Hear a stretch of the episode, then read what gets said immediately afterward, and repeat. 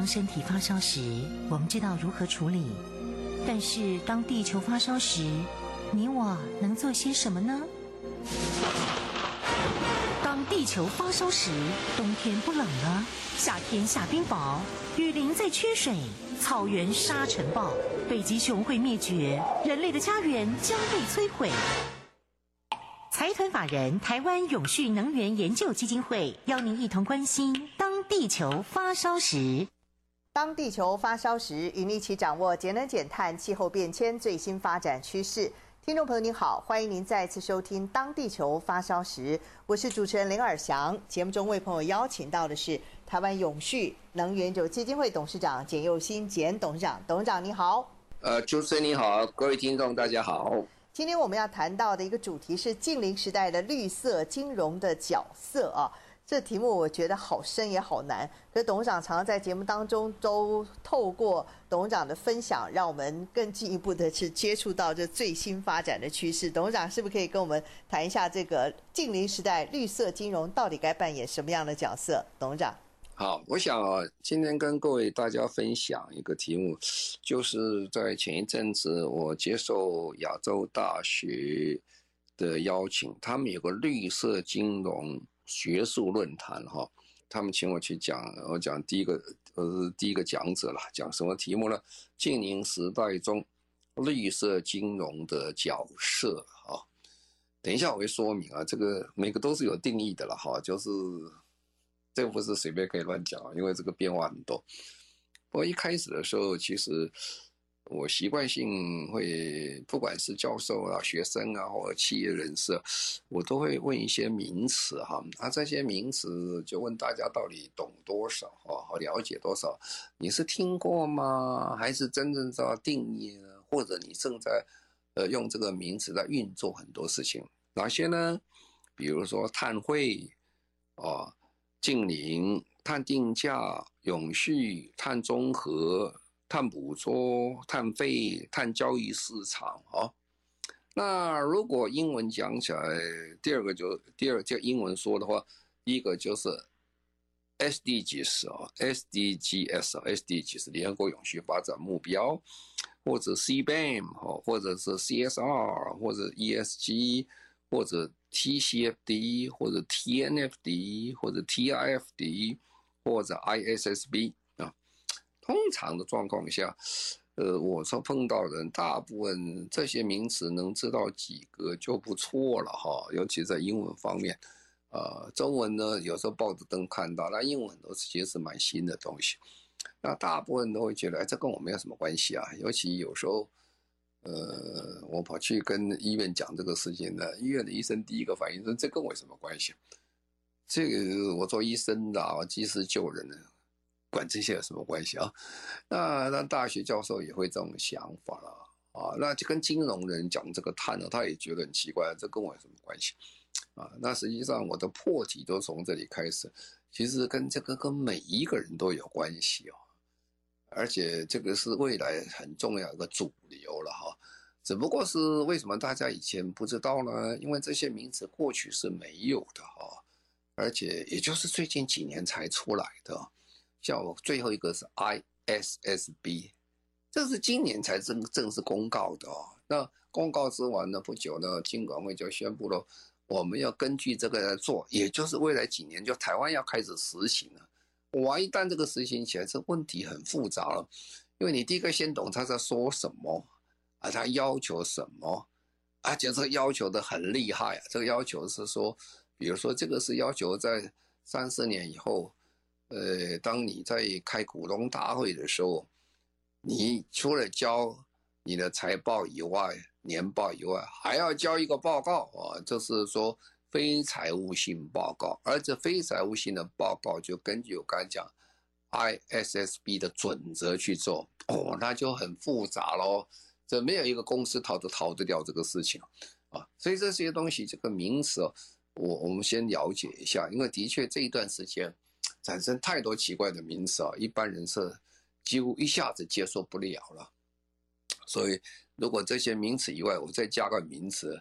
叫碳焦虑啊，碳焦虑，为什么？实在这个碳的东西太多了，我搞不清楚。我、这么多怎么办？哈，那而且实际上，其实马上就碰到了很多企业界的老板，第一个碰到，人家说要叫你交 CBAM，要交到叫欧盟要交碳税啊，叫二零二四年啊一月份就开始要交碳税的正式报告，你才能外销到欧盟去啊。这个报告怎么写啊？第二件事情，第一件事情你要先了解，呃，我这我这个公司里面碳排放多少？你做了碳盘碳盘查了没有？如果你没有做碳盘查，你根本就不知道说我的产品中含二氧化碳含多少。那你如果不知道二氧化碳含多少，我怎么知道你要交多少税呢？哦，因为税是根据你这个碳排放来计算，乘上一个公式出来，就会得到你应该交多少税。那如果你这个税都不交，那你根本就不太可能去外销欧盟了。但是欧盟当然给你一点时间缓冲了，真正百分之百要做成完善是二零二六年了。不过也很快了，二零二六年是要交钱，要交费了哈。那个时候你要交钱给欧盟政府了，哦，那就是很痛苦了。欧盟的钱不便宜啊，啊，当然也有人讲说，哎呀，这个钱不会啦，我们是小公司，我们没有什么关系哦，中小企业。嗯，开始也许大家都这样认为啦，因为欧盟开始讲，哇，这么多要一起交，交不完了，所以欧盟的讲，我说好了。我们先交大的哦，交哪些大的？钢铁也要交了，制铝业要交了哈，那么交化学肥料要交了哈，水泥也要交了哈，那电力也得要交。好，那也就在今年初的时候，突然欧盟政府丢个东西出来哦，丢什么东西出来？他说扣件里面的螺丝螺帽要交哈。哇，这问题就来了。螺丝螺帽啊，当然台湾一年的五百亿左右的这个产值，我们外销欧盟比例非常之高哈。那这些都是标准的中小企业了，过去也没有人去计算这个，也没有去想过这么小一件也要算啊。那一下来就很紧张了，所以现在如果到南部去看，特别冈山一带螺丝螺帽的产地。这些老板们其实都很紧张啊，其实政府也很紧张，你要辅导这些人要出去怎么办哦？所以就说时间来得太快的时候，是大家应付来不及啊，就会产生问题啊。所以呢，我们第一个要了解了，因为我这个题目是讲说净零时代中绿色的金融角色，当然我们要先了解到净零时代发生什么事情。那净零时代最重要就是说。为了达到净零，你什么东西都要减碳啊！你这个减碳的方式，就是照政府现在规定啊。我们现在，呃，政府在去年他就正讲，我们要进入净零，而且我们正式宣示了我们国家净零转型的路径图出来。二零五零年要减百分之百啊，就是全部要得到碳中和的状态。那这个碳中和状态的时候。那个就很复杂了，不过还有一段时间。可是眼前二零三零年马上就到了，那二零三零年还不重要，马上这个到欧盟里就要交税了。那这个有人讲说没关系了，我就是不做欧洲生意好了了哈。那美国人其实是磨刀霍霍向猪羊啊，他一看哦，欧盟要交这个钱哦，那那那美国人都我也要收啊，所以美国人现在有个法律叫清洁竞争法案哈。叫 CCA，Clean Competition Act 啊，这个是这个法正在要通过中。那通过中他已经讲清楚，他希望在二零二五年的时候开始正式实行。那他要扣多少的碳关税呢？哦，他要扣很清楚啊，他已经定了很多的这个项目出来了。这个化工材料的很多了，还有很多项目非常多啊。那么他抽多少？他一公吨要抽五十五块美金，啊，每年随着物价通货膨胀要涨五 percent，每年继续涨上去。如果你听到这个数字，你就会开始紧张了哈。这个要抽五十块美金的话，是不得了一笔钱啊。这个钱上去的话，就加上你的这个竞争能力，就有没有就出问题了哈。所以这个呃，美国也开始交。那你不要忘记了，日本人已经讲。如果美国开始交，日本也要开始收啊，所以日本紧跟着，如果欧盟现在顺利成功了，那美国也做了，那日本是一定收。那不要说美国了，我们自己呢，我们自己在气候变迁因应法里面，其实也准备好了，有个法源在那里。我大家都说我们要收啊，哦，我说人家说你不收，你将来就没有竞争力了，哦，那就讲个最简单的理由，如果说我们水泥要外销的话，要交这个碳税，啊，那那那么这个印尼呃越南做的水泥进来不要交碳税，你被他打死死的，你根本水泥业一点竞争力都没有，因为他不要交那个碳税，数量蛮大的一个数字，所以根本没有竞争力，所以我们必须会造成一个新的所谓的。啊、碳的一个关税的壁垒出来啊，所以说世界正在变啊，就未来不是 WTO 单纯的宣示说，现在我们有哪些哪些大家要互相遵守的，现在突然多一个碳进去之后，这个整个这个贸易的形式就会变更了。当然也有人会说了，这是先进国家设的一个陷阱啊，呃，叫大家一定要做啊，那这对后进国家是很辛苦。不过，呃，这有两个讲法了。一个讲法就是说，实际上讲，现在气候变迁问题也很严重了。这也不是什么陷阱不陷阱，你就是排放这么多二氧化碳，把这个温度不断的在上升。那地球的这个今年七月温度已经十几万年来最高的温度了，还继续往上跑啊！你跑不掉，大家都一起一起都都没有办法再生存。所以它是站在一个非常清楚的一个道德。跟这个呃环保的高度，你必须要做。当然，你也可以说先进国家，他讲说是他拿着卡后进国家。不过这个世界就是这样了，呃，没有什么一定公平的事情了。你如果想外销我，你就要照人家规则去做。你不能说，哎，我我不交，看你怎么样，你不交你就不要卖了啊，那就就就就这么简单哈。所以为什么大家会紧张？原因在这，这个比政法令还要还要可怕。为什么？这个法令肯定不是马上马上公告，呃，马上实施，都会给你一个缓冲期给你。可是你像欧盟马上就要交了，马上明年就要开始交报告，开始交，然后交了两三年报告，你写得很清楚，以后大家都顺手了，那二零二六年就开始收钱了啊，这问题就来了。啊，那刚才讲这个的变化，最主要是说。因为这是净零时代变成，呃，我们现在什么变化？就是政府讲的了，就是这个能源的转型、产业的转型、生活的转型，再加上社会的转型。那其实讲一句话，这样的话什么都转呐、哪一个不转呢？哦，那就很可怕了。那你这样转这么多转呢？刚才讲。呃，行业也变掉，产品也变了。比如最近最清楚的，呃，电动车已经逐渐开始要取代的这个传统汽车的态势已经很明显了。那轮船也开始变了，轮船要开始加改变它的这个燃油系统。那飞机也开始要加好。那现在很多国家已经像英国、法国、葡萄牙、西，呃，这个呃，奥地利啊。还有芬兰已经宣布，它的燃煤火力发电厂通通要关掉，二零二五年都要关掉。二零二零年现在也不过是一年多一点了，就现在了。哦，那更不要说石油也要被关哈，但是石油时间比较长一点，就是这样。然后又开始交碳关税，那加上这个所有的这个这个先进国家的大品牌公司，像。Google 啦，像 Apple 啦、iPhone 啦，这些都要教你，它的产品在二零二三、二零三零年以前，你的生产必须要用绿电啊。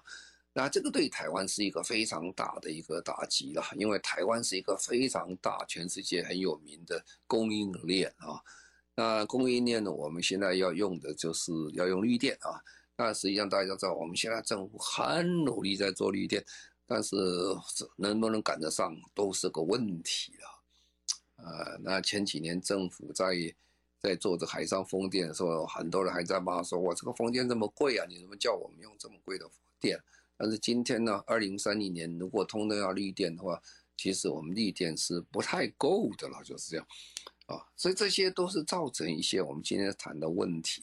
那在这种状况下，金融就变成很重要一个角色。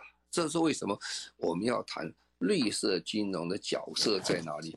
问题就在这里啊。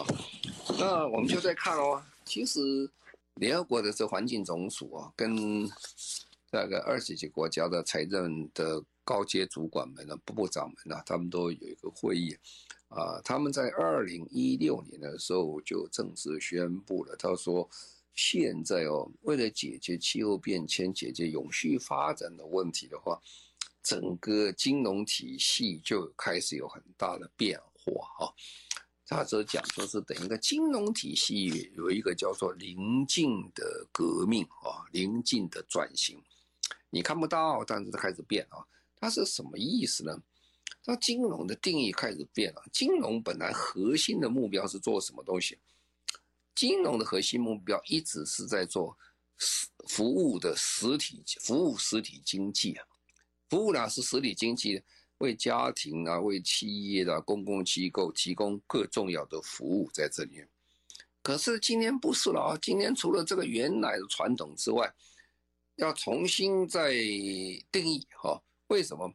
因为这个历史的关系，因为金融体系跟这个实体经济之间的关系要建立一个全新的、有稳固的动态关系，关注共同的繁荣。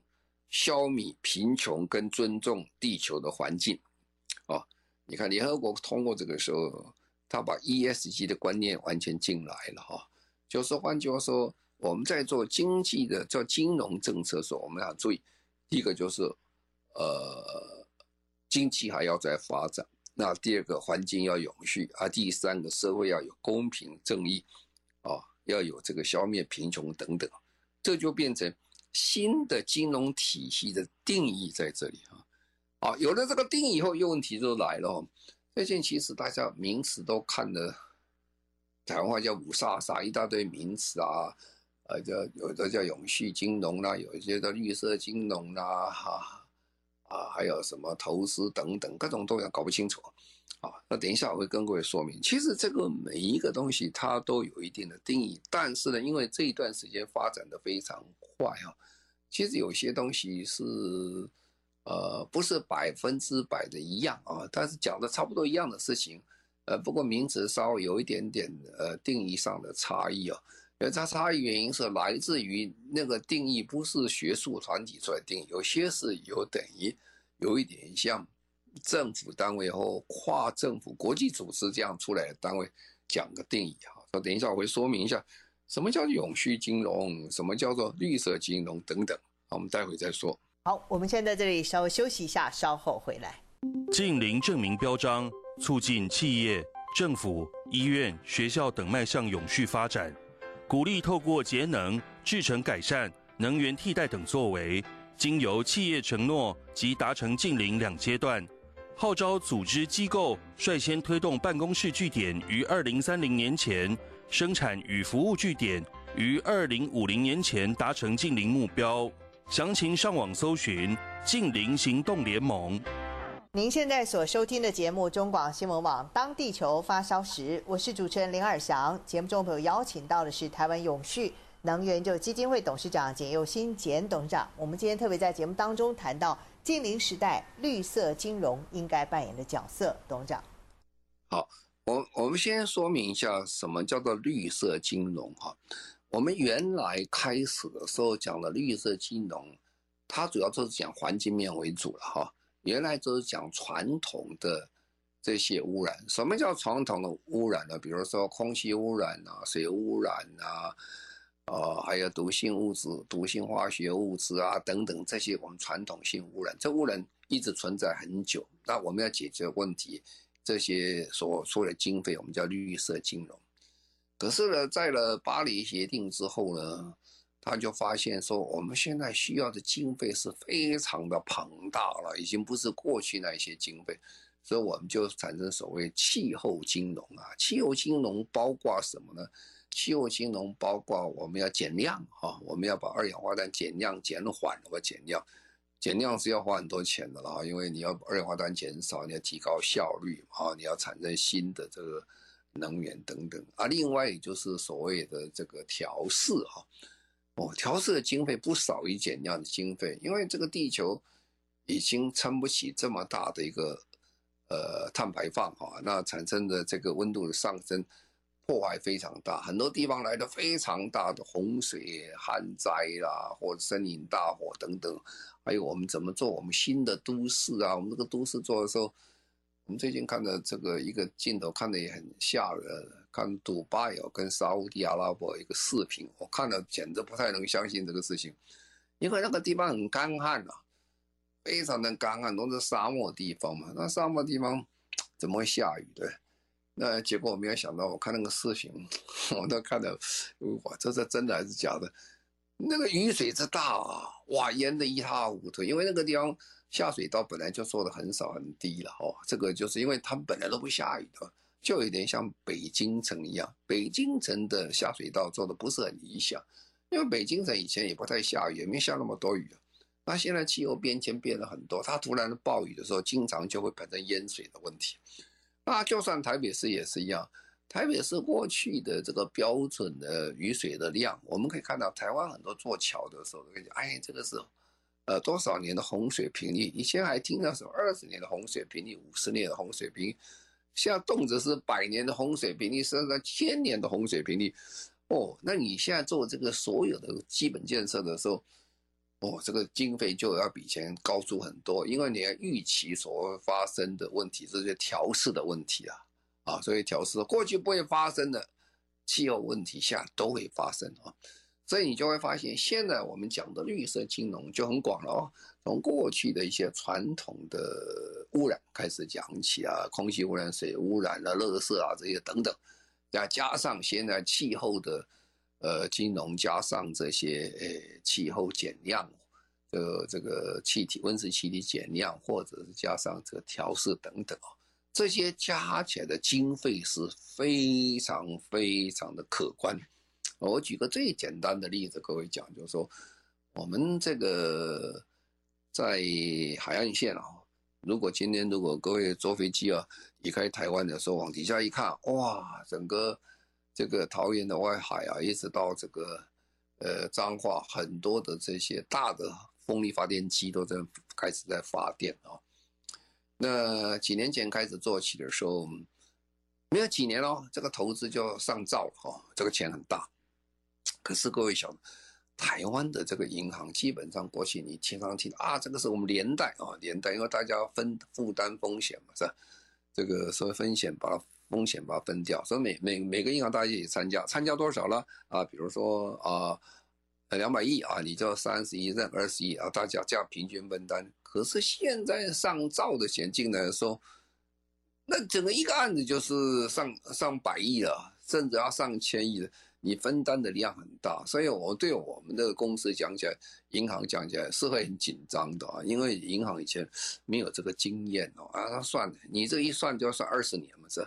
呃，这个因为贷款不会说两三年就要还的，因为这个数量太大。那贷款二十年，二十年会发生什么事情？那风险就是非常大了，很多银行就不敢贷了哈，那就是产生问题啊。所以这就是我们在讲这这个呃绿色金融这个时代来，为什么会跟过去传统的这个商业银行的这个贷款这些做事都不太相同啊，就是在这里。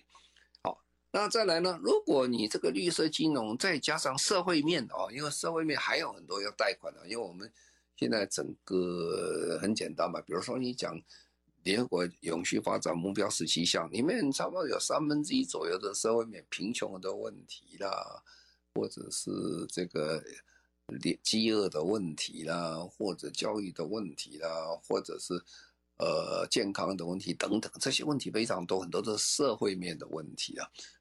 所以加上社会面的问题，这些呃金融加，然后再加上呃你要产生这些所有债券啊等等啊 ESG 的问题等等啊，那就等于 ESG 都能把加起来哈。刚才讲绿色金融加上社会面的金融，再加上 ESG，还有整个的金融加起来，就变成永续金融，通通算。所以我们现在有永续金融。有绿色金融，其实它基本上还有它定义上的差距哈。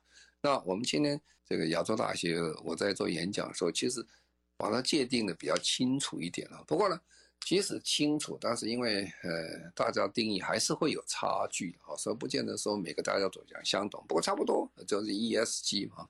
那么基本上，如果讲环境面多点，就是讲绿色金绿绿色金融啊。如果你讲全部到了，就是永续金融。那所以每每个这个定义都不一样。联合国有联合国的定义哈，呃，比如说联合国讲的永续金融是讲呃绿色金融是讲什么东西？他就希望呃提高公共的啦，还有这些所有的非营利事业还私营公营的这些机关。大家一起来把这个资金再应用在这个永续发展的 ESG 了这些工作面，那就就做的永续的金融的事情，啊，绿色金融的事情，主要还是以这个呃环境面的为主了。欧盟也都差不多了，就是不管欧盟、英国讲啊，跟这个定义上会有稍许一些差异，但是差异不是特别大啊，但是意思就是这样啊。那我那我们就来看喽，那各国在做这个事情就变得很重要，每个国家大家很努力在在做了哈，它的目标在哪里？那因为这个蛮复杂的，我就用最简单的方法，这个简单的方法来说明，就说，呃，这个绿色金融哈，如果要简单的说明的话，用英文字来解释，从英国人的话，英国人在玩英玩英玩英。这个英文游戏，文字的游戏是很厉害的哦。他他讲他讲起来，你刚刚听的时候不是听得很懂，哎，后来听起来是还蛮有道道理的。哦他讲讲这个绿色金融两个大方面哈，那用英文讲，第一个叫什么？叫 greening finance，就是说金融体系迈向绿色化。哦，等一下我再说明意思在哪里。啊，第二个叫做 financing green，啊啊，那就是说绿色金融推动绿色产业。各位仔细听听啊，这个话是有点不太一样。一个是做什么？一个就是我本身的金融产业要绿色化，啊啊。第二个就是说我金融产业的经费去支持这些绿色改变投资的这些工作啊，比如比如说。你去帮他去做电厂啦，呃，这个再生能源电厂啦，你或者做其他的这些工作，这个经费都蛮大哦。这个就是说，哦，financing green 哦，你去支持他这些东西。那如果你要金融体系的绿色化的话，哦，你你就要做很多的绿色的变化跟管理啊。那我们这金管会最近定了好多的规矩啊。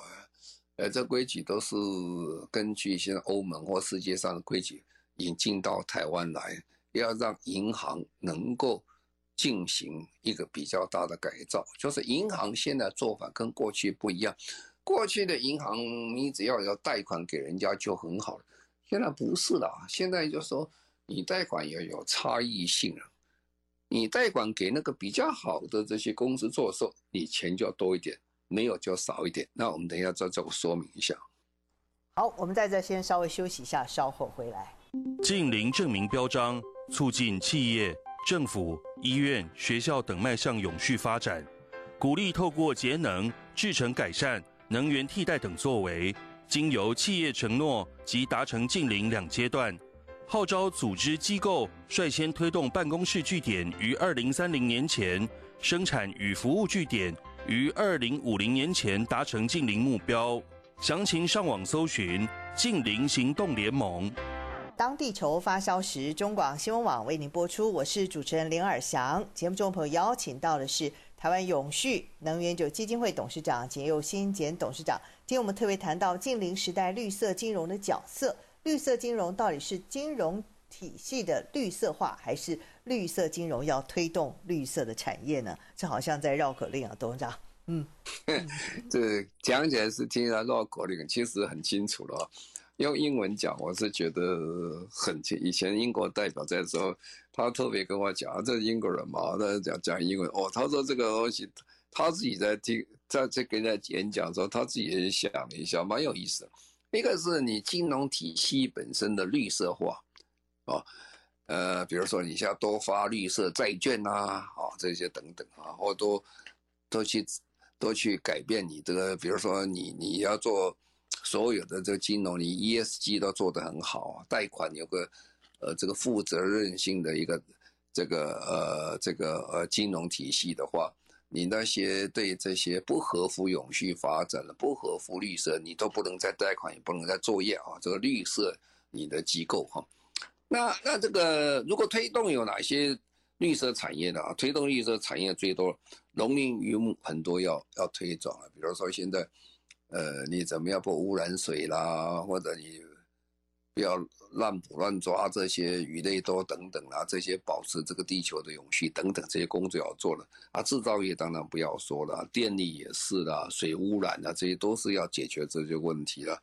运输业啦，呃，你你不能再慢慢你就发现呢，对传统汽车的支持它就会减小，会转向多一点的电动车等等了哈。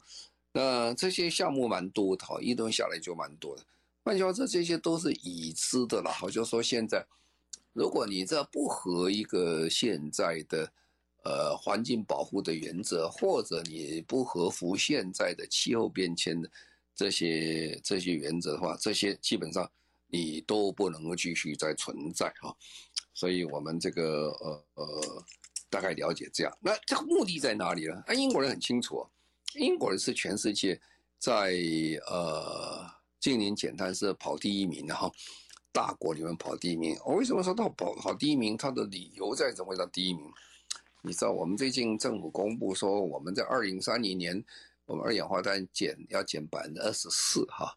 其实是我们的目标是比较低的，联合国是希望百分之四十五哈。那呃呃，这个韩国人是百分之四十啊。那日本是百分之四十六哈，美国是百分之五十到五十二，那这个欧盟是百分之五十五，英国是多少？你知道？英国到二零三零年减百分之六十八哦，这个是够厉害。当然，它这个减不是今年才减，它从二零一零年就开始减，一直减到现在，它减的是非常的成功。他的 base 是一九九零年啊，是很不容易。他大概现在全世界没有比他减的更多了哈。所以，那他为什么这样做呢？那英国人他有概念，我觉得这个概念很好了哈。他什么概念？他说，因为经营转型，在英国认为就等于第二次的工业革命了。他们认为第一次工业革命是英国人开始的哈。啊，英国人带动全世界第一次工业革命，因为蒸汽机啊这些。呃，火车啦，什么东西啊，这些都是在英国开始的。英国启动的全世界非常重要的工业革命。好了，那现在工业革命也产生很多后遗症啊。所以英国人他说，我们再出来，我们再领导这个世界来做这个事情啊。啊，这领导就等于去碳化了啊，就不要用这些东西。所以他认为这是一个英国一个另外一个契机啊。什么契机呢？在英国哈可以。再度领先世界，那这时候金融变成什么呢？它就要提高英国金融服务的成长跟竞争力啊！因为刚才讲，如果你要做这些东西，就是要钱嘛，金融力量要强，他要把英国这个金融，因为英国的金融本来全世界就很有名，它伦敦本来就是世界的金融中心之一了啊，所以它是蛮大。那第二件事情啊，这是很机很好的机会，投资绿色经济。然后，然后这提升金融的稳定性，啊，然后把这个整个自然跟气候的的这些调试，通通要纳入了金融体系的这些运作里面去，啊，那全球的资金流动跟气候跟自然的目标应该保持一一致性啊，你不能这个很多的钱做这些，结果产生更多的污染出来，所以这样大概各位就可以了解到。为什么绿色金融这么重要？也就是为什么英国人要做得这么好，他把这个当做最主要的目标。所以将来如果净零成不成功，很重要。这转型成功是整个绿色金融的支持才有可能。好，非常谢谢我们台湾永续能源就基金会董事长简又新简董事长，谢谢您。好，谢谢各位，再见。也谢谢所有听众朋友您的收听，我们下个星期同一时间再会，拜拜。净零证明标章。促进企业、政府、医院、学校等迈向永续发展，鼓励透过节能、制程改善、能源替代等作为，经由企业承诺及达成近零两阶段，号召组织机构率先推动办公室据点于二零三零年前生产与服务据点于二零五零年前达成近零目标。详情上网搜寻“近零行动联盟”。